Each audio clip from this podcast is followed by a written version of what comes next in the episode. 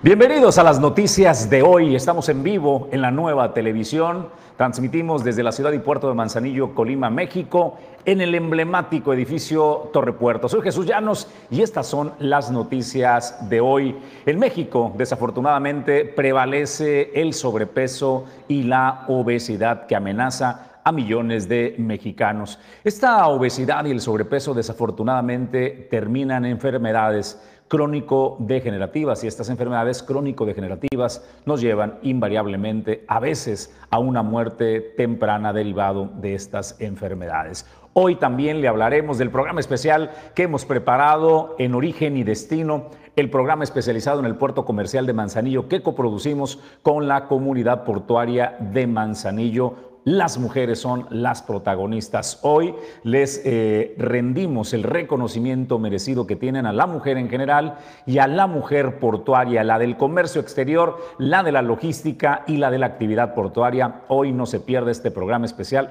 En instante le digo qué mujeres nos van a estar acompañando a lo largo del programa de esta noche. A las 8 nos vemos en Origen y Destino. Y con el primer café de la mañana, cortesía de Puerto Café, Julio César González. ¿Qué avances tenemos de información? Julio, muy buenos días. ¿Qué tal? Jesús? Muy buenos días. Buenos días a la Victoria de Origen Informativo que ya nos acompaña desde muy temprano. El día de hoy vamos a hablar de muy buenas noticias porque la gobernadora del estado, Indira Vizcaíno Silva, estuvo de gira por Manzanillo donde hizo entrega de diversas acciones y obras importantes. Una de ellas fue la remodelación y equipamiento también del centro de salud de la comunidad de La Culebra y pues con esto se le da atención a un sector, a una necesidad muy sentida de la población de la zona limítrofe con el vecino estado de Jalisco. También eh, la gobernadora aprovechó su visita para entregar esta obra, este eh, pues bordo esta, este puente en la comunidad también de la zona norte del municipio de Manzanillo, muy colindando con el municipio de Cihuatlán, estado de Jalisco, y lo que representa esto para la seguridad, le tendremos los detalles de a cuánto asciende esta acción y esta obra que la gobernadora hizo entrega este fin de semana. Desde luego, pues también eh, también le comento, estuvo de, gira por el estado de Colima el legislador, el diputado federal eh, Fernández Noroña, y bueno, pues ya dio de qué hablar, señaló ahí que pues hay piso parejo, que no está haciendo campaña, pero también habló de manera contundente sobre la reciente aprobación que hizo el Congreso del Estado, pues ya saben, ¿no? Para concesionar las, las carreteras estatales. Aquí le tendremos también la postura firme del legislador del PT, eh, Fernández Noroña. y también le comento, pues afinan detalles para lo que es Semana Santa y Pascua, así lo dio a conocer el subsecretario de Turismo de Gobierno del Estado, eh, Jorge Padilla Castillo, donde estimó una derrama económica por el orden de los 300 millones de pesos. ¿Y qué cree? La Suprema Corte de Justicia que encabeza la ministra Norma Piña le responde a los ataques que encabeza el presidente Andrés Manuel López Obrador y los simpatizantes del Movimiento de Regeneración Nacional. Le dice a los jueces, a los magistrados, actúen con independencia y sin cobardía. Le vamos a contar los detalles, esta información y más en las noticias de hoy, a nombre de todos aquellos que hacen posible que Origen Informativo llegue hasta ustedes a través de Origen 360. Les agradecemos. Bienvenidos. Origen 360 es presentado por Grupo Jacesa, Glipsa Puerto Seco de Manzanillo, Goodward Group International Logistics Services, Cima Group, Torre Puerto Manzanillo, Restaurante El Marinero del Hotel Marbella, Puerto Café, Clínica Dental Local. Nosotros listos para entrar al tema editorial de esta mañana. Hoy, lunes 7 de marzo, es el año 2023. Y vayamos, vayamos a la materia. México eh, está en los primeros cinco lugares de obesidad en mayores de 20 años. Las estadísticas eh, que se levantaron durante el 2021 refleja una realidad eh, preocupante para los habitantes de nuestro país. Tres, casi tres de cada cuatro mexicanos mayores de 20 años tienen sobrepeso u obesidad. En el mundo existen personas con este problema, 800 millones. ¿Y sabe? Tan solo en México de esos 800 millones tenemos 50 millones de personas que están atravesando este lugar, lo que eh, esta situación lo que nos pone en el quinto lugar mundial de obesidad y sobrepeso. Si acercamos la estadística, el 72.4 de la población mayor de 20 años padece sobrepeso u obesidad. Si nos vamos a los adolescentes, allí los adolescentes, casi la mitad de nuestros adolescentes tienen sobrepeso u obesidad, está el 43%. Si vamos a los niños, los niños están en el 37% de obesidad o de sobrepeso. Eh, ¿Qué es lo que sucede con el tema de la obesidad y del sobrepeso? No es un tema solo de apariencia. Si tenemos niños obesos, si tenemos adolescentes obesos, hay una gran probabilidad de que en su vida adulta sean personas con sobrepeso u obesidad y todo el daño que estuvieron causando a su organismo con el sobrepeso, con las grasas saturadas y demás, que comienzan a degenerar su organismo, es un precio que tarde o temprano terminaremos eh, pagando en la vida adulta. Cuando sobrepasamos los 30 años y comienza el aceleramiento de eh, la degeneración de nuestro organismo, comienzan a mostrarse eh, los síntomas de ellos. el sobrepeso y la obesidad nos llevan invariablemente a enfermedades como la hipertensión o la diabetes. Ojo con este tema. Ha matado a más personas la diabetes y la hipertensión, enfermedades derivadas de la obesidad y el sobrepeso, que el COVID. El asesino verdadero es el sobrepeso. El COVID lo puso de manifiesto la importancia de las personas eh, que tuvieron mayor... Eh, una, mayor eh, propensión a perder la vida eran aquellas que tenían eh, enfermedades crónico-degenerativas, muchas de ellas derivadas del sobrepeso. La gente está consciente, ¿eh? el 65% de los mexicanos que tienen sobrepeso u obesidad están preocupados realmente por lo que está pasando con su cuerpo. Lo intentaron, por ejemplo, le doy la estadística de las personas que intentaron bajar de peso, lo logró el 32%, mientras que un 68% tuvo resultados momentáneos o fracasaron en el intento.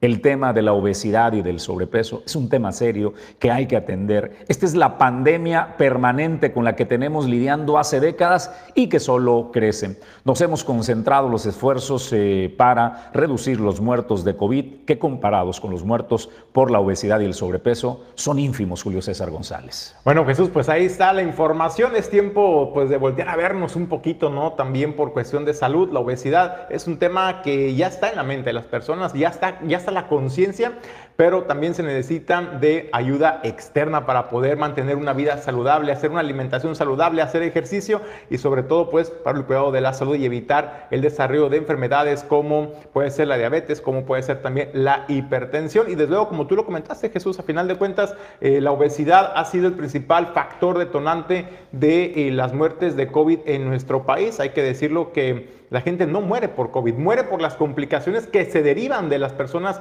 que padecen sobrepeso u obesidad en nuestro país. Y la encuesta pues, nos dice que casi el 50% de nuestros jóvenes, de nuestros niños, padecen obesidad en nuestro país. ¿Qué es lo que hace falta? Políticas públicas orientadas para eh, fomentar la sana alimentación, para fomentar la activación física. Hemos visto esfuerzos importantes de los tres niveles de gobierno, hablando también en el estado de Colima, en el municipio y en el estado en general. Se han implementado algunas medidas, pero eh, hace falta también eh, arraigarlo realmente en la, en la sociedad colimense, el tener una vida más saludable. Pues así los datos eh, respecto a la obesidad. por favor, atienda a sus menores, sobre todo a los niños, adolescentes que están en ese proceso. Es altísimo también el índice de eh, menores que apuntan y adolescentes a convertirse en adultos con problemas de sobrepeso y de obesidad. Vamos a otros temas y a más información. Este fin de semana la gobernadora Indira Vizcaíno encabezó la reunión en el Centro de Inteligencia y Comando que tiene el propósito de continuar continuar con el proceso de restablecer la paz. La violencia genera picos eh, que tienen que ser atendidos de forma extraordinaria y lo están haciendo de esa manera Julio César González. Arribaron más elementos de la Secretaría de Marina Armada de México y el Ejército Mexicano. Y estos fueron desplegados, Jesús, de en la zona metropolitana Colima y Villa de Álvarez de manera inmediata, donde hay que resaltar la coordinación que existe entre los tres niveles de gobierno. Estoy hablando entre las Fuerzas Federales Armadas, pero también la Policía Municipal de eh, Villa de Álvarez, también la Policía Estatal eh, de Gobierno del Estado de Colima, y me parece que eh, hay coordinación en la estrategia tienen que seguir cambiando la estrategia, eh, por ellas son las, las, reuniones de esta mesa de coordinación para la seguridad y la construcción de la paz en nuestro estado. También ahí estuvo el mando de la Sedena en la entidad, quien presentó este despliegue operativo realizado eh, desde este fin de semana en esa zona conurbada, donde se cubrieron diversos eventos de ya Jesús. Hay trabajo de inteligencia que está eh, derivando en sobrevuelos sobre la capital del estado eh, operativos de seguridad en colonias específicas donde se han detectado puntos rojos de inseguridad y me parece que el tema de seguridad se sigue avanzando gracias a esta coordinación de los tres niveles de gobierno, gracias al respaldo de las fuerzas federales eh, que están apoyando a los municipios y al estado de Colima en la vigilancia y sobre todo pues tratar de restablecer la paz en la entidad. Y bueno, pues trascendió, trascendió que eh, pues el arribo de más, de más elementos de las fuerzas federales a la zona metropolitana Colima Villa Es que hay que decirlo, Jesús, pues ya no sabemos si son más realmente de los que ya se tenían o eh, vienen eh, a suplir otros que ya se habían retirado porque no se lleva realmente eh, pues un conteo de cuántos elementos en concreto existen o hay actualmente en el estado de Colima porque también sabemos que esto también obedece a un tema de seguridad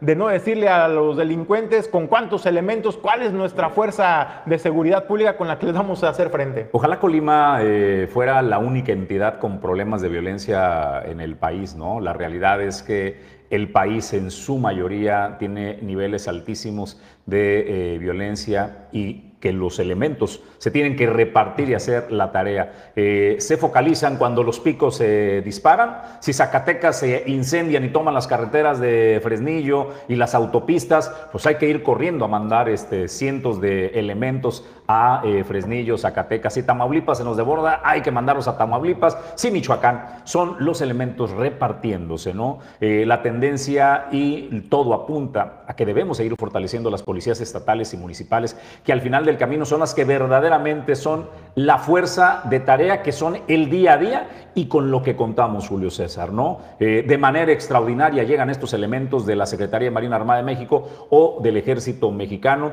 Es eh, entendible perfectamente que no se quedan de manera permanente porque son los bomberos que tienen que andar apagando fuego por todo el país, Julio. Y hay que decirlo también la importancia de la coordinación que existe entre las, policías municipales y, y las estatales en el país, porque son los que finalmente tienen ubicado cuáles son los puntos rojos, entonces llegan los elementos de refuerzo y es a donde se tienen que focalizar esos esfuerzos. Entonces me parece que en el estado de Colima yo sí veo, Jesús, una buena coordinación entre los tres niveles de gobierno. Veo que se está avanzando poco a poco, no al ritmo que quisiéramos la población y que de, que de pronto la percepción pudiera ser otra a los esfuerzos que se están realizando, pero eh, me parece que el estado de Colima está avanzando poco a poco en el terreno de recuperar la paz en la entidad. Pues así las cosas, desplegando más elementos de eh, seguridad de las fuerzas federales para atender los problemas de inseguridad de, que se agudizan en el estado de Colima, en la zona metropolitana, me parece que es de los más altos, pero Manzanillo no se queda atrás. Debemos eh, recordar que las últimas semanas la incidencia de crímenes también se está presentando en el puerto de Manzanillo, el incendio de eh, mototaxis con mensajes amenazantes a este eh, sector, el robo de patrimonial de automóviles y demás. Nadie se escapa de la inseguridad que vivimos en el estado. Se focaliza, se agudiza en la zona metropolitana, sí, pero también en el puerto de Manzanillo se incremente esta situación y reconocer que los tres niveles de gobierno están trabajando para poder dar combate a la delincuencia. Más temas, información, eh, Julio, eh, preparándonos para el escenario de la temporada de lluvias que ya estamos muy próximos a, a ello, la gobernadora Indira Vizcaíno está realizando en conjunto con el gobierno federal obras de infraestructura hidráulica que permitan atender la situación de inundaciones en comunidades del estado de Colima, particularmente en esta ocasión del puerto Manzanillo, Julio. Fíjate, Jesús fue en elegido Emiliano Zapata en Los Robles, que bueno, ahí las familias en el marco de los diálogos comunitarios que la itinerantes que la gobernadora acerca a la población, ahí se le expresó esta inquietud de la población donde señalaban que era necesario contar con este tipo de vado o puente, puente vado para garantizar la seguridad. Usted sabe que en esta zona de eh, Manzanillo, en la zona limítrofe ya con el vecino estado de Jalisco, en municipio en Cihuatlán, pues normalmente cuando hay lluvia siempre hay desbordamientos de los cauces de los arroyos, de las venas que alimentan también el río Marabasco y ello ha provocado inundaciones, afectaciones a familias, incomunicación de algunas comunidades y también daños a viviendas. Bueno, pues fue la gobernadora eh, quien hizo entrega de este puente vado en esta zona de Emiliano Zapata y con eso se le, da, se le garantiza la seguridad a las familias, pero también a los productores y se le hace justicia a un tema muy sensible, Jesús hay que decirlo, y ahora se le da certidumbre y tranquilidad para que las familias puedan estar tranquilas en el próximo temporal eh, de lluvias. Obviamente esto viene eh, a reforzar los trabajos que ya se están realizando también en el bordo del río Marabasco. Le presentábamos aquí hace un par de semanas la nota informativa donde de acuerdo a la Conagua Colima informaba que ya se estaban terminando estos trabajos y falta todavía una inversión cercana a los 300 millones de pesos para este 2023 para seguir con esos trabajos de eh, seguridad para las familias en la zona limítrofe con el vecino estado de Jalisco. Pero bueno, por lo pronto, más de 700, 1.700.000 pesos costó, costó esta obra que se realiza en coordinación con el gobierno de México y que le hace justicia y le da tranquilidad a las familias. Pues vamos a otros temas y a más eh, información. Déjeme por favor eh, comentarle la respuesta que da la Suprema Corte de Justicia de la Nación a las hostilidades que se inauguraron desde el día 1, el día 1 que el presidente de la República, iniciando el año, perdió la intención de colonizar la Suprema Corte de Justicia de la Nación a través de Yasmín Esquivel, esta polémica eh, ministra de la Suprema Corte de Justicia, cuando pierde este intento de colonizar imponiendo a la magistrada eh, Yasmín Esquivel bueno, pues el presidente al día uno inaugura las hostilidades. Dijo, si no es por la buena, pues será por la mala, pegándole en la credibilidad del máximo órgano de justicia de nuestro país, pegándole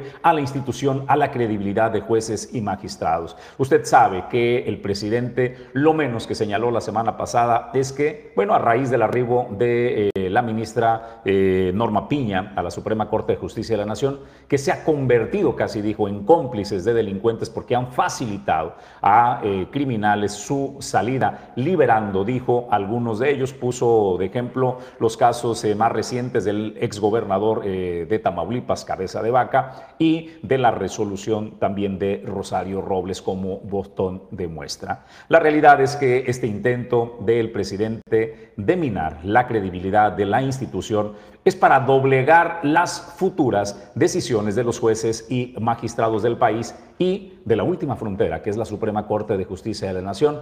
Pero no fue por la respuesta a Roma el presidente y sus aliados. Aquí está la forma que le contesta la eh, presidenta eh, de la Suprema Corte de Justicia de la Nación, Yasmín, eh, perdóneme, Norma Piña. ¿Qué le dice al señor presidente? Bueno, ya todo el país. La presidenta le dice a jueces y magistrados que actúen con independencia y sin cobardía. Esto, esto fue eh, durante la reunión de juzgadores en el edificio del Palacio de Justicia en San Lázaro. Eh, la presidenta de la Judicatura le recordó a los representantes de este poder la importancia de actuar de esta manera a través de un comunicado. El, eh, el órgano da a conocer que Piña Hernández le dice a jueces que hay que actuar con independencia, responsabilidad, donde radica la dignidad del Poder Judicial de la Federación. Asimismo, también reconoció que son tiempos difíciles en diferentes partes del mundo, aunque sostuvo. Si actuamos con responsabilidad, con prudencia de juzgadores, sin que se confunda con cobardía, todos saldremos adelante. Este es eh, Julio César, amigos del auditorio de Origen 360, el contundente mensaje en esta guerra abierta que se ha emprendido contra la Suprema Corte de, Justicia de la Nación, pero la máxima representante le dice Julio César González al pueblo de México, resistiremos. Y es que Jesús me parece coherente el mensaje que lanza la ministra porque eh, hay que decirlo, lo que se da a conocer desde la máxima tribuna de las mañaneras con el presidente de la República, Andrés Manuel López Obrador, pues no es ley lo que dice el presidente. Para poder em, sentenciar a una persona, a un presunto culpable de un delito, pues hay que mostrar las pruebas y las evidencias. Si los jueces en estos momentos están eh, liberando eh, o amparando a personajes de la política o a los delincuentes de cuello blanco, como les ha llamado el presidente de la República, pues me parece que es por la deficiencia, por ejemplo, en la presentación de las pruebas. Eh, un juez se tiene que guiar por las no por el sentir de la población, no por lo que eh, sospecha el presidente o no por lo que se dice en la máxima tribuna. Ellos tienen que ceñir a las evidencias, a las pruebas que les presenten y si son han sido insuficientes y si el trabajo de fiscalía, de los investigadores, de quienes presentan estas denuncias han sido insuficientes para presentar las pruebas necesarias para eh, poder sentenciarlos como culpables, entonces la responsabilidad no recae en los jueces ni en los magistrados, recae en nuestras eh, independencias investigadoras que no son capaces siquiera de eh, presentar las pruebas suficientes y respetar el debido proceso para que se lleve pues a un resolutivo condenatorio de acuerdo a los intereses que ellos pretenden. Pues vamos a otros temas, Julio, y más información en Origen 360. Vamos a otros temas, también continuando con la gira de la gobernadora, pues estuvo en el puerto de Manzanillo, le digo, y aprovechó para hacer entrega eh, de obras y acciones importantes. Esta es en la comunidad de La Culebra, donde entregó la remodelación del centro de salud. Ahí la gobernadora entregó ese centro de salud a la población eh, con una inversión cercana a los 300 mil pesos. Y bueno, eso también no solamente es los espacios, sino también ahí anunció y aseguró que se cuenta con un abasto de medicamentos del 90%. Además, aseguró que en los próximos dos meses eh, se estará eh, arribando más equipamiento y también instrumental para equipar este centro de salud, camas exploratorias, eh, escritorios, computadoras y anunció también un programa, un sistema que se estará implementando para cuando se utilice un medicamento en automático quede registrado en el padrón o en el stock y de esta manera cuando se resurta la farmacia saber cuánto queda de cada medicamento y cuánto hay que resurtir. Entonces de esta manera la gobernadora señaló que se busca hacer frente pues, al problema de desabasto, que hay que decirlo, es un problema que nunca se va a terminar porque eh, pues constantemente están dando consultas, constantemente están dando recetas y los medicamentos obviamente pues tienen que eh, salir, salir de, eh, del stock y obviamente hay que hacer otra vez la licitación, hay que comprar otra vez el medicamento, pero ofrece pues tener este sistema pues más puntual para darle seguimiento para los medicamentos y evitar, evitar que se pueda dar el desabasto. Por lo pronto, más del 90% de abasto de medicamentos en el Centro de Salud de la Culebra, infraestructura nueva para atender la salud de la población y la garantía de que en los próximos dos meses seguirá llegando equipamiento. Y hay que decirlo, Jesús, esta rehabilitación que se realiza de los centros de salud en el estado de Colima, porque no solamente es en el municipio de Manzanillo, es gracias también al programa eh, IMSS Bienestar y al gobierno de México que le está también aportando de recursos importantes para que se puedan llevar a cabo todas estas remodelaciones integrales del sistema estatal de salud en el estado. Bueno, pues vamos a hacer una pausa, es brevísima. Al regreso le cuento de... Eh, esta propuesta para todos aquellos de casa y a los visitantes de eh, uno de los productos, de los mejores productos del mundo que tenemos, que es la sal de Colima, la sal que da eh, Armería y esta zona eh, de Cuyutlán, estas salineras, que bueno, viene ya la época precisamente para que se pongan en su esplendor y inauguran una ruta de la sal. Le voy a presentar esta información en instantes. Gracias a todos aquellos que nos siguen a través de las diversas plataformas plataformas. En origeninformativo.com eh, también nos puede seguir en plataformas como eh, YouTube, en Twitter y también al concluir el informativo puede buscarlos todos los días en Spotify. Pausa y volvemos con más información.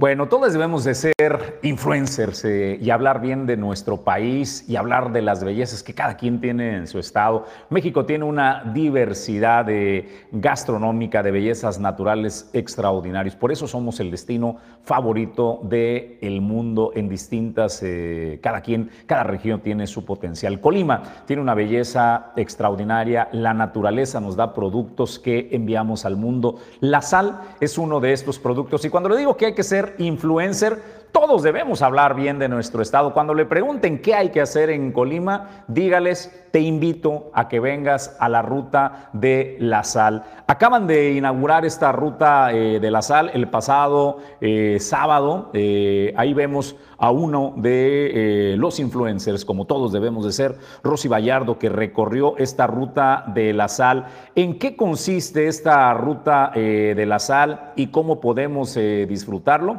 Bueno, la ruta de la sal va a contar de seis estaciones. Te van a pasear por el manglar, te van a mostrar la producción, te van a llevar a la laguna, cómo se hace el envasado de menudeo, cómo se hace el envasado de mayoreo y el punto de venta. La duración de este tour que realiza la empresa eh, Sal Real de Colima es de tres horas. Será de miércoles a domingo. El primer tour es de las 9 de la mañana a las 12 del mediodía. El segundo tour es de las 3.30 de la tarde a las 6.30 de la tarde y eh, la entrada general es tan solo de 200 pesos y podrás disfrutar de esos imponentes paisajes que nos dan las eh, salineras. Puedes llamar, los teléfonos aparecen allí para que te contactes en esta ruta de la sal. Está en carretera libre Armería Manzanillo en el kilómetro 74 en la curva del Venado. Julio César González, cuando nos pregunten ¿Qué se hace en el estado de Colima? Les puedes decir cosas como estas, ¿no? Muy, difícil, ¿no? De tantos atractivos naturales, tantas bellezas, tanta gastronomía, artesanías, cultura que tenemos en el estado de Colima. Eh, la verdad es que para todos los visitantes que de pronto quieren venir a la mejor un fin de semana, no les daría, no les ajustaría tres días para poder disfrutar de todos los atractivos y bellezas que tenemos que ofrecerles en el estado de Colima. La sal de Cuyutlán es una de ellas y no por, no por algo, Jesús, somos reconocidos como de las mejores sales del mundo, la sal de Cuyutlán. Así es que pues ahí está la invitación. Eh, no, no se pierda la próxima visita que tenga usted al estado de Colima. Prográmese con tiempo, marque esos números para que pueda eh, reservar su recorrido y pueda tener una experiencia totalmente diferente a como si viniera, por ejemplo, fin de semana de imprevisto. Creo que vale la pena planear un poquito ese tipo de visitas guiadas. Y estamos hablando del producto que representa a Colima. Es la mejor sal del mundo, la sal de Cuyutlán. Usted ya la conoce, ya conoce las salineras, ha podido tocar eh, el, producto, conoce cómo es el, el proceso conviértase, conviértase en un influencer de su estado, promueva su estado, ame su tierra, conózcola para que pueda expresarle al país y al mundo las bellezas que tenemos en nuestro estado Colima. Nosotros vamos a otros temas y más información y hablando de riquezas naturales y lo que nos da eh, la tierra, pero también lo que nos da el mar. Hubo una expo precisamente, Julio César González, que en conjunto con la Administración del Sistema Portuario eh, Nacional, el INAPESCA y los pescadores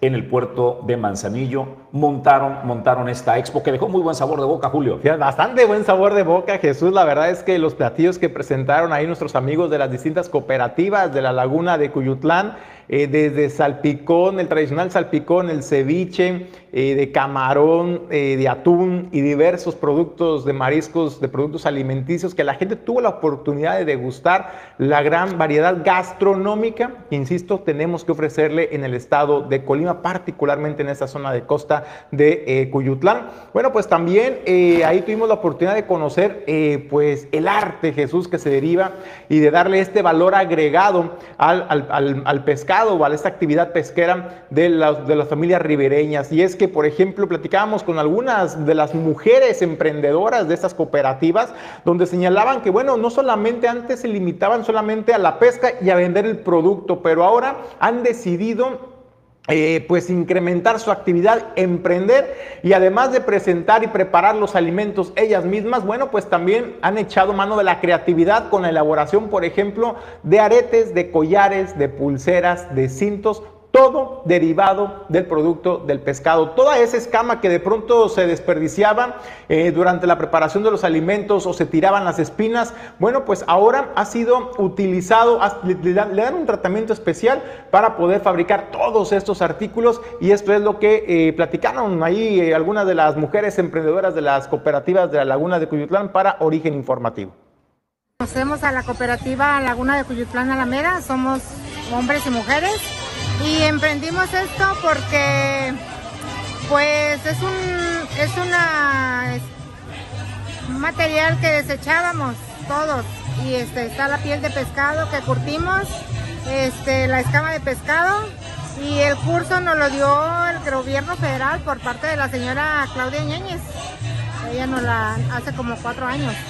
Y este pues a la que nos gustó seguimos. Y los que no pues ya se quedaron ¿Qué ha representado este programa, señora, para la economía de las familias? Sabemos que muchas veces pues, no se aprovechaba al 100% el pescado. Ahora, aparte de, comercializar la carne, tienen la posibilidad de comercializar también otros derivados como la escama, los huesos, para producción de joyas. El colágeno, el colágeno para, la, para los huesos es recomendado 100% por mí, porque cuando fui al curso me dolía mi rodilla y el maestro que nos dio me recomendó el colágeno este, está muy bueno y muy efectivo. ¿Qué hacen con los huesos y con las escamas? ¿Hacen collares, pulseras? Collares, pulseras, aretes que traigo son, eh, son esos y pues es, uno, es una cartera para celulares, es una, una satisfacción para uno que sabemos hacer estas artesanías. Y mire, traemos este ceviche acapulqueño, salpicón y ceviche de pescado. Somos de una Cooperativa La Jaiba Manzanillera. Somos 35 socios y pues estamos dándole valor a, las cosas que nosotros traemos, el valor agregado. Ajá, todos los que estamos aquí le estamos dando un valor al producto que nosotros cosechamos. ¿De qué producto es el ceviche? ¿De qué pescado? ¿Es el salpicón? Este es este ceviche de camarón, pescado de cuál? Tula y de atún para el salpicón. Oye, pues qué tarea la que está haciendo este, la Acipona eh, a través de su departamento de eh, ecología, que es quien eh, comanda este, este tema, y el Instituto Nacional de Pesca, el, el, INAPESCA. En la semana pasada, en el programa de Origen y Destino de la semana pasada, un lunes como hoy vinieron eh, a hablarnos precisamente de esta expo que se realizó el, pasado fin de semana. Conversamos con un eh, presidente de una cooperativa de Cuyutlán, eh, Julio, y tú puedes ver auténticamente no solo el entusiasmo, sino el beneficio real que está dando el trasladarles el conocimiento que se tiene por parte de INAPESCA y de los expertos de enseñarlos del cultivo y del valor agregado de los productos que les permite ir más allá de simplemente ser el pescador que saca el producto y lo vende al consumidor, ¿no, Julio?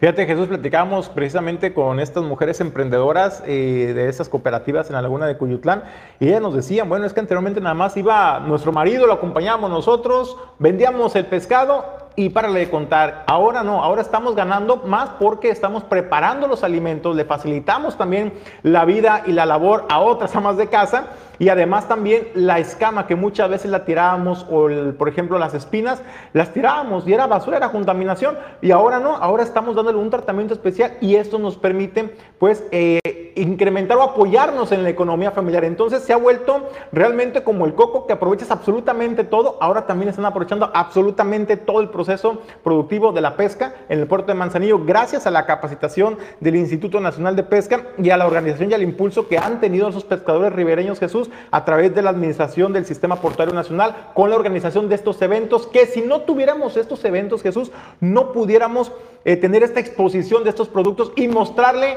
no solamente al Estado, mostrarle al mundo, porque con las redes sociales llegamos al mundo, no hay barreras y la verdad es que con esto damos a conocer la eh, cultura y el arte que se hace también en el estado de Colima. Entérese, infórmese, sepa qué ofrecemos en, eh, en, nuestro estado, qué se ofrece en el puerto de Manzanilla, qué se ofrece en Comala, Suchitlán, Tecomán, en Armería, en Cuyutlán, eh, qué ofrecemos en Ixtlahuacán, qué se ofrece en Cuauhtémoc, qué se ofrece en La Villa y en todos los municipios, Coquimatlán y demás para que usted se convierta en ese influencer que conozca, ame su estado y hable de las cosas que se realizan, cosas como estas en actividades de cada, de cada día. Oiga, pues le comento que hoy tenemos un programa especial para rendir reconocimiento a las mujeres en general y a las mujeres especializadas en el comercio exterior, la logística y el puerto en particular. No se pierda origen y destino la noche de hoy porque estaremos eh, conversando con mujeres, mujeres que tienen... Eh, una actividad y que tienen un gran reconocimiento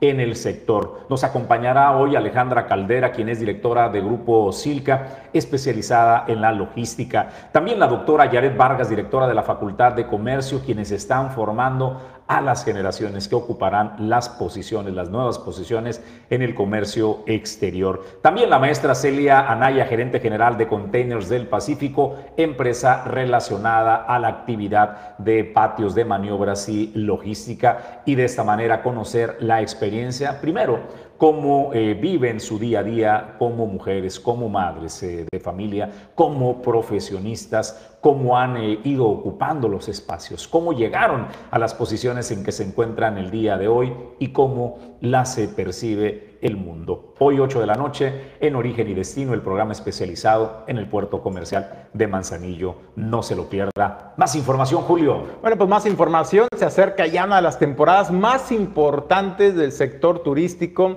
y bueno, pues eso lo sabe muy bien la Subsecretaría de Turismo que encabeza Jorge Padilla Castillo y ya están afinando los preparativos para recibir pues a todos los visitantes donde anticipó que se espera una derrama de acuerdo a experiencias del año pasado, pues una derrama por el orden de los 300 millones de pesos tan solo, tan solo en un par de días, donde ya se están afinando detalles, por ejemplo, con la contratación de guardavidas, con la ubicación también de estos guardavidas en las distintas playas en el estado de Colima, donde señaló, bueno, pues ya se tiene ya un estudio previo y es retomar los acuerdos con cada uno de los municipios y poder eh, juntos tener esta preparación para recibir a los visitantes en temporada de vacaciones.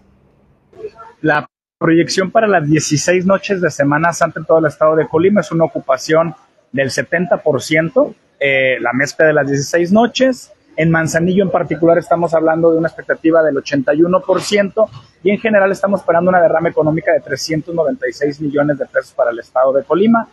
Son números importantes, es una de las mayores, eh, de los días mejores para el turismo en nuestro estado y estamos a unos días de arrancar campaña de promoción turística, promoviendo pues la experiencia de Colima, la cercanía de Colima con nuestros mercados meta y pues por supuesto invitando a la gente de la región a que visiten nuestro estado. Eh, nuestro turismo principal viene de Jalisco, Ciudad de México, el Bajío, todo lo que compone el Bajío y por supuesto que aprovechamos también Baja California con el vuelo que tenemos de Tijuana.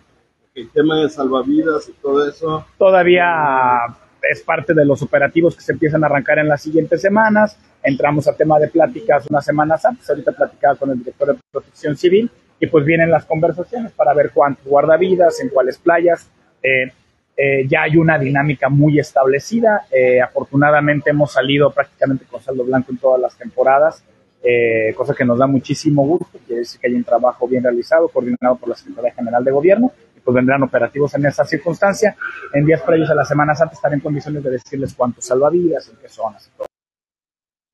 Pues Julio, bueno, pues ahí está Jesús, buenas noticias. Hay coordinación con cada uno de los ayuntamientos para preparar, porque no solamente estamos hablando Jesús, porque se habla mucho del destino de playa por excelencia en temporada de Semana Santa y Pascua. Sin embargo, hay que recordar que se están organizando también en la zona metropolitana, por ejemplo, en Comala, en Colima, en Villa eventos artísticos y culturales que también son del interés de los visitantes y se busca que todas las personas que vengan, por ejemplo, a la zona de costa, pues antes lleguen, por ejemplo, hagan una parada a la zona alta, a la zona centro de Colima y también conozcan los atractivos que tienen que ofrecerle y los diversos eventos que se estarán impulsando también en estos municipios de la zona centro del estado para poder diversificar la oferta turística y es a lo que le apuesta en esta ocasión la Subsecretaría de Turismo. Oye, ahorita vamos con lo del incremento que está pidiendo Armería, pero me interesa de sobremanera la visita de Gerardo Fernández Noroña, este eh, emblema de la cuarta transformación, aliado del Movimiento de Regeneración Nacional y uno de los símbolos radicales de la izquierda eh, mexicana del país. Pero eso no le resta un solo gramo de su capacidad de política y del peso que tiene Gerardo Fernández Noroña en la vida eh, política del país y el reconocimiento entre los seguidores de la izquierda mexicana y más aquellos aquellos que se van al extremo de la izquierda, Julio César González. ¿Cómo le fue a Fernández Noroña? Bueno, pues hay que decirlo, parecía más bien una visita, para mi gusto, eh, digo, los que conocemos un poco de la trayectoria de Fernández Noroña, es un político de izquierda, pero férreo realmente, y no llenó, por ejemplo, no convenció, al menos así yo lo vi, en las distintas plazas donde se visitó, donde estuvo, estuvo en Tecomán, estuvo también en Manzanillo, estuvo en Villa de Álvarez, no se vio muy arropado, no sé si faltó logística, para poder acercarle a la, militancia del PT o no tenga el PT ya militancia en el estado de Colima, no sé cómo está el tema, pero sí quedó a deber eh, el arroparlo a Fernández Noroña, pero pues fue garantía la visita de Fernández Noroña y dio mucho de qué hablar. Jesús habló de dos temas muy importantes, habló precisamente del tema que estábamos hablando con la ministra, por ejemplo, Esquivel, y la ministra Piña también, en donde, bueno, pues señalaba que es necesario pues eh, hacer eh, un congreso constituyente. A ver, fíjese lo que está diciendo. A ver, fíjese, por favor, preste la atención a lo que dice Gerardo Fernández eh, Noroña. Le estoy hablando que es un extremista, que es el cuate radical de la izquierda mexicana, que propone incendiar eliminar el poder judicial que se tiene, quemarlo y arrancar de cero, es lo que dice Gerardo Fernández Noroña. Hazme el favor, Julio Así lo dijo Jesús y señala que porque pues no son garantes de la justicia en nuestro país, así lo, también lo dijo de manera contundente, donde incluso puso el ejemplo que si Genaro García Luna hubiera sido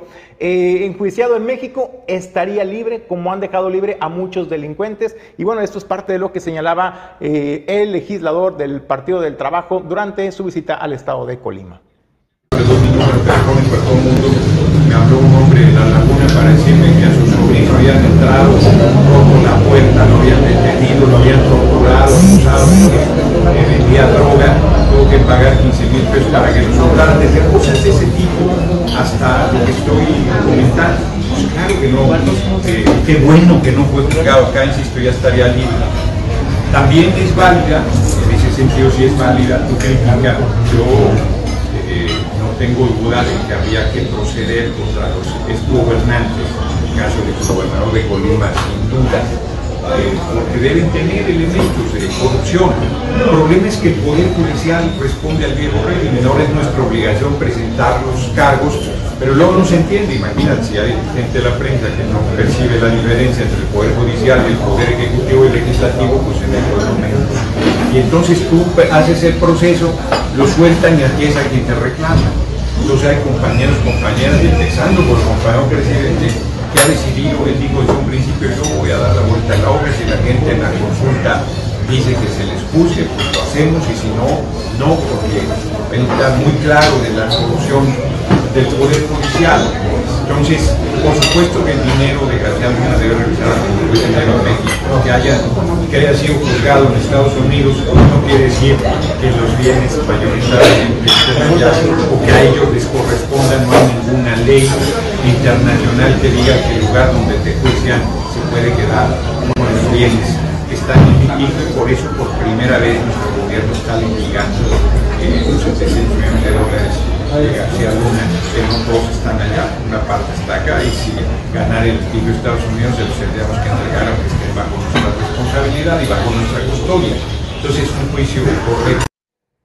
¿Qué, propone este Fernández de Noroña? Disculpen, pero lo que le encanta al Partido del Trabajo este, es lo que, eh, con lo que simpatizan. Simpatizan con los eh, bolivarianos, ¿no? O sea, quieren que se haga lo de Venezuela. Vamos por una constituyente, incendiemos todo, iniciemos desde cero. La verdad que es eh, lo que le jala a, a Gerardo Fernández de Noroña, dar declaraciones espectaculares para ver si con eso al menos logra eh, incendiar un poco los ánimos y generar pues esta polémica que le permita posicionarse dentro de las corcholatas, eh, Julio. Oye, y sabes lo que también está vendiendo, se está vendiendo políticamente, obviamente él, lo reiteró en esta visita, su interés de ser considerado como un aspirante legítimo a la presidencia de la República para suceder al, presidente eh, Andrés Manuel López Obrador. Y bueno, algo que está tratando de pegar en su speech, en su discurso Jesús es Yo se los dije hace 14 años que Genaro García Luna estaba metido con el crimen organizado y hoy Estados Unidos me da la razón, no la justicia mexicana, Estados Unidos le da la razón. Y eso lo reconocía eh, Gerardo Fernández Noroña. Y en ese sentido también Jesús habló sobre los distintos juicios que han estado llevando algunos exgobernadores en nuestro país, entre ellos eh, Cabeza de Vaca, que también cuestionó y criticó el que lo hayan He dejado en libertad. Y habló también del tema de José Ignacio Peralta Sánchez. Por ejemplo, él decía, bueno, pues también en el estado de Colima hay un tema pendiente con José Ignacio Peralta Sánchez. Bueno, pues ese tema, señor eh, legislador, pues está en cancha de precisamente de los políticos que representan la cuarta transformación y también de la Fiscalía Anticorrupción para que sean capaces, tengan la capacidad de presentar todas las pruebas que sustenten todas las acusaciones mediáticas que hasta el momento le han imputado mediáticamente a José Nelson Peralta Sánchez, pero en evidencias y en pruebas, pues han quedado, pues han quedado, eh, pues nulificadas esas evidencias y en eso se trata de presentar las pruebas. Tienen el Congreso, tienen la Fiscalía y tienen la gubernatura. ¿Qué les hace falta para eh, poner a José Ignacio Peralta Sánchez contra la pared si es que tienen todos los elementos y si es verdad de todo lo que lo señala Julio César González. ¿Qué les falta? Pues, tienen la presidencia de la República, tienen la Fiscalía General de la República. Las pruebas. ¿Qué hace falta? Están acostumbrados a que solamente su palabra es la ley y que si ellos dicen es culpable, es culpable automáticamente. Y no, la ley no funciona así. Eso funciona en el colectivo, en la población. Eso funciona mediáticamente. Pero la justicia se basa en las pruebas, en las evidencias y en la capacidad que tengan las fiscalías para poder presentar las pruebas suficientes para poder presentar un caso sólido. ¿Y, hasta este momento no lo han dicho. ¿Y qué dijo de Gers Manero y Fernández Noroña? ¿Qué dijo de la Fiscalía General de la República? Porque son ellos, es la Fiscalía quien arma los casos y llega ante los jueces. Con lo que le presente de pruebas, deciden los jueces si las personas son responsables o no. Pero si tú llegas con una, eh, a presentar eh, expedientes incompletos, armas un caso que no tiene el peso suficiente, pues te lo van a echar abajo, como se lo están echando abajo. Con todo respeto, el fiscal Gers Manero está ocupado en darle gusto al presidente de la República en las cosas que le importan al señor presidente de la República, no en procurar justicia para, para el país. Eso no lo dijo Fernández Noroña. ¿Por qué no habló de reemplazar al fiscal eh, Gers Manero que con tanta prontitud atiende las solicitudes del señor presidente Julio? Oye Jesús, y que un día sí al otro también se le están cayendo los casos a la Fiscalía General de la República ¿eh? Se le están cayendo los casos importantes en nuestro país y me parece eh, pues una visión un poco distraída también de Fernández Noroña de que no ha logrado eh, equiparar también lo que está pasando a nivel nacional y con la Fiscalía General de la República, pero se entendería que no lo puede hacer si se quiere mantener con sus aspiraciones vigentes para suceder al presidente, porque pues no hay que, no hay que patear el pesebre. Oye, pero pues no solo les dio a los de fuera de casa, también, también le dio un llegue a los de casa a la gobernadora Indira Vizcaíno, que hace algunos días eh, conversamos con Crispín Guerra del Partido Acción Nacional. Le preguntamos, Crispín, ¿qué pasó con esta iniciativa que votaron para darle facultades a la gobernadora y al gobierno del estado de Colima para privatizar eh, caminos eh, estatales? Pues Fernández Noroña también habló de ese tema, Julio. Oye, se mostró sorprendido Jesús cuando el reportero le preguntó, oye, si ustedes dicen ser diferentes, ¿Por qué entonces, eh, y, en el pasado se opusieron cuando José Ignacio Peralta Sánchez, recordarás Jesús, el Congreso se manifestó y el Congreso, los diputados que representaban a la izquierda, eh, se manifestaban en contra, por ejemplo, de este libramiento a Colima Vía Rápida, que porque iba a vulnerar la economía de los colimenses, que le iba a costar a los colimenses. Ahora le dice, ustedes dicen que son diferentes, pero ¿por qué ahora sí quieren privatizar las carreteras en el Estado? Le acaban de autorizar el Congreso del Estado, pues esta autoridad a la gobernadora para que a libre albedrío pueda ella concesionar a quien quiera las carreteras en el estado de Colima y eso implicaría a lo mejor pues hasta poner casetas de cobro a la población.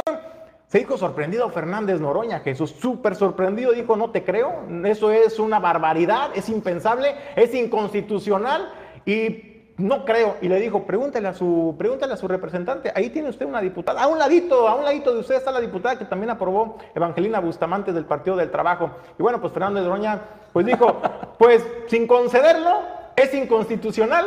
Y bueno, vamos a escuchar lo mejor lo que dice Fernández Noroña. Primero no conozco, No, no, eso no, de la privatización que se aprobó hace unos días, la diputada que tiene le puede informar, ella fue una de las que aprobó. Ella de comentar algo, pero a ver, primero me parece que lo que está diciendo es una barbaridad, porque las carreteras estatales son libres, no tienen cassette, no tienen cobro, no tienen nada. Y si alguien decidió tomar esas carreteras para darles ni habrá. No puedes de los caminos públicos caminos privados. Eso está prohibido constitucionalmente. Y si hiciesen eso, simplemente se estaría atrás, eso es imposible de realizarse. ¿no? no sea que le llamen por privatización de las carreteras,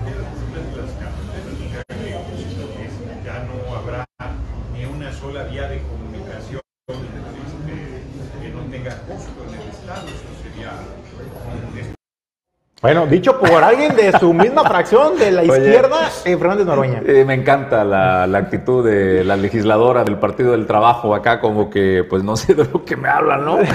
Cuando le dijeron, ahí está Evangelina del Partido del Trabajo, ya votó este, esta, esta propuesta de iniciativa, pregúntele. Y Evangelina acá como que, pues la neta, no sé de qué me hablan. No, no escuchaba, ¿no? No, no, no escuchó. Pero bueno, pues sorprendido este, Fernández Noroña. Y es un tema, es un tema que sí, honestamente, eh, suena incongruente, pero también hay que decirlo. Es un tema en donde hay que explicar. Ya se tenían o no las facultades, ni siquiera Crispín lo supo decir, eh, Julio, en la entrevista que tuvimos con el diputado del Partido Acción Nacional, ni siquiera ellos saben qué es lo que están defendiendo, o sea, ni siquiera entienden si estas facultades ya se tenían o no, porque José Ignacio lo que hizo fue eso, con eh, la propuesta de este libramiento, fue ejercer una facultad para concesionar un camino, entonces en teoría ya existía esta facultad, Julio. Pues sí y no, en teoría, porque como lo hizo José Nelson Peralta Sánchez, podríamos pensar que efectivamente era facultad del gobernador, ¿no? Del, del Ejecutivo. Sin embargo, eh, cuando entra la administración de Indira Vizcaíno Silva, empieza una serie eh, de eh, recursos legales para echar abajo esta, esta digamos, decreto que hizo José Nelson Peralta Sánchez, porque señalaba que era inconstitucional porque no pasó por el Congreso. Eso es el argumento jurídico del gobierno del Estado, de, de la gobernadora, que no pasó por Congreso y eso es inconstitucional. Entonces, eh, por ello es, Jesús, que eh, se entendería que lo que aprobó, eh, lo que hizo José Ignacio Peralta Sánchez es ilegal y el justificante que hace Indira Vizcaíno es, bueno, como lo que hizo él es ilegal. Yo lo quiero hacer legal. Yo lo quiero hacer legal y lo presentó al Congreso y el Congreso se lo aprobó. O sea, está bien lo que quería hacer Ignacio de privatizar el camino, pero Hagámoslo legal. Exactamente. Es lo que propone. Bueno, la realidad, Julio, es que no, creo que los legisladores en general como que no tienen bien el dominio del tema, ni siquiera la oposición, para poder salir y hacer frente y decir, oigan, lo que están haciendo está mal por estos motivos, ¿no? Este, ya nos percatamos. A lo mejor es tan nuevo y están tan sorprendidos que apenas van a armar la defensa este, de sus posiciones. No, yo creo que los agarraron en curva, Jesús, porque los desbarrancaron totalmente. Eh, Crispín lo decía, el, el diputado del Partido de Acción Nacional decía, bueno, es que fue fast track, nos lo presentaron a unas horas apenas de presentarlo y nosotros dijimos no puede ser y teníamos dudas, tenemos inquietudes para conocer más a profundidad la iniciativa, pero también se nos negó esta reunión para poder analizarlo de manera detenida y ni siquiera sabemos nosotros mismos de qué se trata, lo reconoció el mismo Crispín, Crispín Guerra y bueno, pues eso es parte, es parte de lo que se está viviendo en el Congreso del Estado, donde pues no les importa realmente la conciliación, los acuerdos, eh, qué es lo que tiene que pasar en un Congreso del Estado, ¿no? Dirimir las diferencias, la expresión de opiniones y juntos pues llegar a temas importantes. Ahora no, lo, lo que le importa a la mayoría en estos momentos es que su palabra literalmente sea la ley. Oye, y sorprendido Gerardo Fernández Noroña cuando le dicen que un integrante de la Cuarta Transformación, no uno, sino los simpatizantes de la Cuarta Transformación, entre los que está el PT, Morena, el Verde y los aliados, siempre sí simpatizan con privatizar caminos, cuando, cuando ellos eran oposición, eso era el acto de herejía en contra del pueblo, pero que hoy hoy sí ven bien y es viable privatizarlo, Julio. pues, pues hasta ahí el tema. Hablando de la justicia que no llega, el secretario del de, eh, ayuntamiento, perdón, el secretario del sindicato al servicio del ayuntamiento en la ciudad de Colima, Héctor Arturo León Malam, dice, pues que la justicia no llega. O sea, que, ¿qué pasa con los casos de Héctor Insúa, ex eh, alcalde del Partido de Acción Nacional en la ciudad de Colima? ¿Y qué pasa con la justicia en contra de Leoncio Morán, ex alcalde de Colima de Movimiento Ciudadano Julio? Bueno, pues es que hay que recordar la disputa que se emprendió desde la administración de Héctor Insúa y de, y de Leoncio Morán Sánchez del PAN y Movimiento Ciudadano respectivamente por el incumplimiento en, los pagos eh, del incremento salarial y también de algunas prestaciones y que todo esto llevó a una deuda con el Instituto de Pensiones del Estado de Colima de más de 150 millones de pesos. Es lo que el daño que le hicieron a los trabajadores sindicalizados. En ese sentido dijo, bueno, pues no hay, no hay dictámenes, no hay investigación, no está pasando nada y nos preocupa que se siga creciendo el tema y se esté heredando a otras administraciones donde también señalaba y hacer referencia a la administración de Margarita Moreno donde señalaba, bueno, pues si se resuelve, a final de cuentas la que va a pagar los platos rotos por todas estas situaciones, pues le va a tocar a Margarita, a Margarita Moreno, que ha hecho una, administración responsable y que ha sabido cómo llevar eh, la conciliación y el diálogo con los trabajadores. Pues lamentablemente no tenemos ninguna resolución, ni mucho menos algo favorable para recuperar esos 158 millones que suman entre los dos alcaldes como un faltante de, depósito ante el IPECOL. Eh, se están pues repartiendo culpas. Eh, ahora que tomó posición Hugo, Hugo Vázquez Montes, este, y, es una cosa increíble de, que la gente no tenga memoria, porque no es culpa del gobierno actual, ni es culpa de Indira Vizcaíno, ni de los presidentes municipales actuales, es culpa de las autoridades que no ejercieron y no hicieron su trabajo en el momento en que se les requirió y heredaron estos asuntos al nuevo gobierno. Eh, nosotros estamos ahorita solicitando una posibilidad de audiencia a la Secretaría General de Gobierno y otra a la Fiscalía para platicar con ambos titulares, con Lupita Solís y con el licenciado Brian García. Yo quiero insistir en que ambos nos han atendido muy bien, pero ambos se han topado con las irregularidades que se dieron en el proceso y han tenido que trabajar otra vez desde abajo para poder eh, formar las carpetas y poder eh, ver este, qué procede en, lo particular. Nosotros no traemos nada personal en contra de Leoncio Morán. Yo lo dije hoy en una entrevista que me hicieron a las 8 de la mañana en un noticiero radiofónico. Si Leoncio Morán nos presenta documentos donde él compruebe para dónde se le dio el, dio el dinero y quién fue el que lo desvió, pues nosotros tendremos que reconocerlo públicamente y atacar por ese lado, jurídicamente hablando, a la persona que haya realizado esos desvíos.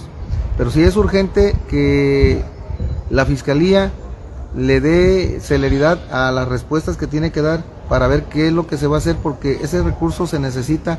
Yo lo decía también abiertamente, no se trata de un sindicato de otro, con el respeto a todos los sindicatos, todos los trabajadores de Unión y Armonía, del DIF municipal, del sindicato que yo presido, son afectados por ese, por eso y deberíamos estar unidos los tres y exigir a las autoridades una solución.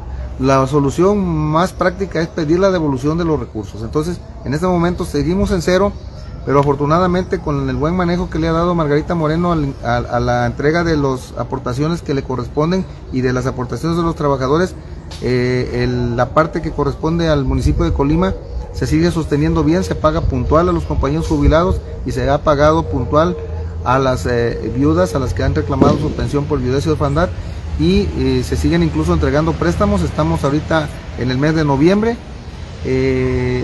tenemos nada más tres meses de atraso comparado con el año dos meses, año tres meses que teníamos atrasados en la administración. Bueno, pues más de 150 millones de pesos es el daño a los trabajadores de la administración que heredó eh, tanto Héctor Insúa del PAN como Leoncio Morán Sánchez y la justicia, pues durmiendo el sueño de los justos. También señalaba Héctor Arturo León Alam que es importante sancionar a los responsables de ese desvío de recursos o desfalco millonario en perjuicio de la clase trabajadora, porque también considero injusto que cuando se dictamine el daño a los trabajadores y se le obliga a la administración actual o a la siguiente el pago de estos compromisos, de esos faltantes, pues sean ellos quienes asuman las consecuencias. Y dice, están haciendo bien el trabajo la actual administración de Margarita Moreno, está cumpliendo a los trabajadores, le está cumpliendo a los capitalinos, pero el pagar este daño de más de 150 millones de pesos, pues desde luego sí eh, podría haber eh, una afectación en la prestación incluso de servicios y a la clase trabajadora. Entonces, pues ahí está el llamado también a la Fiscalía, eh, pues qué está pasando con las investigaciones, qué está pasando pues con los dictámenes, con los juicios a Héctor Insúa y también a Leoncio Morán Sánchez, que sigue pues durmiendo el sueño de los justos. ¿Estás buscando ventajas competitivas para importar o exportar desde la ciudad y puerto de Manzanillo? Intermodal tiene grandes ventajas. El uso del el ferrocarril está ofreciendo oportunidades para un rápido desalojo de la mercancía. Glipsa Puerto Seco de Manzanillo tiene las vías. Acércate y conoce estas ventajas competitivas que están ofreciendo en el uso del ferrocarril. Más temas de información, Julio. Pues más temas de información, Jesús. Bueno, vamos a reporte de barrio. Este reporte de barrio nos lo hacen llegar a través de nuestras redes sociales de origen informativo. Los vecinos los habitantes de la eh, comunidad de Francisco Villa. Y es que pues denuncian, denuncian que pues que la alcaldesa Grisela Martínez pues dice, bueno, pues estamos haciendo obras importantes en las comunidades, pero a nosotros nos tienen en el total y completo olvido en vialidades, pero sobre todo en áreas de esparcimiento para las familias y estas son las condiciones que tiene el jardín principal de Francisco Villa. Miren amigos, este es Pancho Villa, esta es la calle principal y este es el jardín, el jardincito que tenemos aquí en la pura avenida principal. Y de hecho estamos bien contentos aquí, porque pues obviamente ya se robaron todas las bancas que estaban aquí. Pero Griselda Martínez, que es la presidenta municipal, ya mandó poner la primer piedra aquí en este jardín, en esta comunidad de Francisco Villa. Ahí están. Y es tan acertada esta mujer que no solo la puso, sino que hasta está deteniendo la banca. Ahí para que se vean. Bueno, pues hasta ironiza un poquito, ¿no? Este líder vecinal de Francisco Villa sobre las condiciones que guarda la infraestructura pública en Francisco Villa, una de las comunidades, eh, pues hay que decirlo, impactadas por el desarrollo industrial en el puerto de Manzanillo y que pues no se les ha hecho justicia. Qué, impresionante, está en medio de todo y de nada. O sea, la actividad portuaria eh, más eh, importante se da entre eh, la zona del puerto comercial, de, este, aquí en esta zona de Tapexles, y hacia Jalipa. En el medio ahí está Pancho Villa, ¿no? Le pasa todo el desarrollo frente a sus narices, pero a su zona, a su comunidad no llega, como puede ver ahí. Se quiere recomponer el tejido social, queremos familias, queremos niños entreteniéndose, pues hay que dignificarle los lugares, los parques, los jardines, son centros de reunión y entretenimiento que necesitamos recuperar, pero primero, primero hay que dignificarlo, señora presidenta Griselda Martínez. Más temas de información, Julio. Pues más temas de información, Jesús, todo listo para el Via Crucis viviente que se estará realizando esto en el municipio de Comala el próximo 7 de abril. Así, así lo dio a conocer el organizador de este evento. Más de 30 personas va a haber este, participando en este Via Crucis viviente eh, y esto es la invitación. Pues ya estamos en los preparativos, este año tomamos esta encomienda del Via Crucis. Ya teníamos tres años que no se realizaba después de la pandemia, de la falta de, participación por, por este, este hecho. Y ya estamos en reuniones, estamos buscando que sea un Via Crucis pues llamativo para, para, todo el pueblo, para todo el turismo sobre todo, porque pues Comala se caracteriza por este acto y la verdad es, es muy importante darle seguimiento, esa fuerza, porque sí estamos teniendo mucha participación, lo bueno también de, personajes pasados, nuevos. Tenemos ahí varios este, que se están incluyendo este trabajo, este proyecto, y pues la intención es no, no dejarlo caer, que, siga siendo Comala pues característico de este Via Crucis, Comala lo reconocen por eso, y pues ahí estamos en esa tarea de, mejorar los materiales, vestuarios, todo lo que, lo que se necesita, pues ahí estamos ya en las reuniones, ensayos, de hecho ya, ya empezamos pues ahora sí para tener un, un Via Crucis que, que, siga siendo de calidad como lo han hecho los, los anteriores organizadores que, que, han caracterizado en este momento. El recorrido va a ser el tradicional, vamos a iniciar en el barrio alto, como se le conoce, que es esta principal, es donde inicia la principal de Comala, y terminaríamos en la explanada de la Plaza de Toros Vieja, pues porque ya tenemos una nueva, ¿no? Es la explanada vieja que es en la, la colonia de la Trinidad, va a ser el recorrido tradicional, pues, pues igual para que el turismo venga y ya sepa esa, esa ruta que ya hay muchos que vienen específicamente a, a visitar. ¿A qué hora se empieza?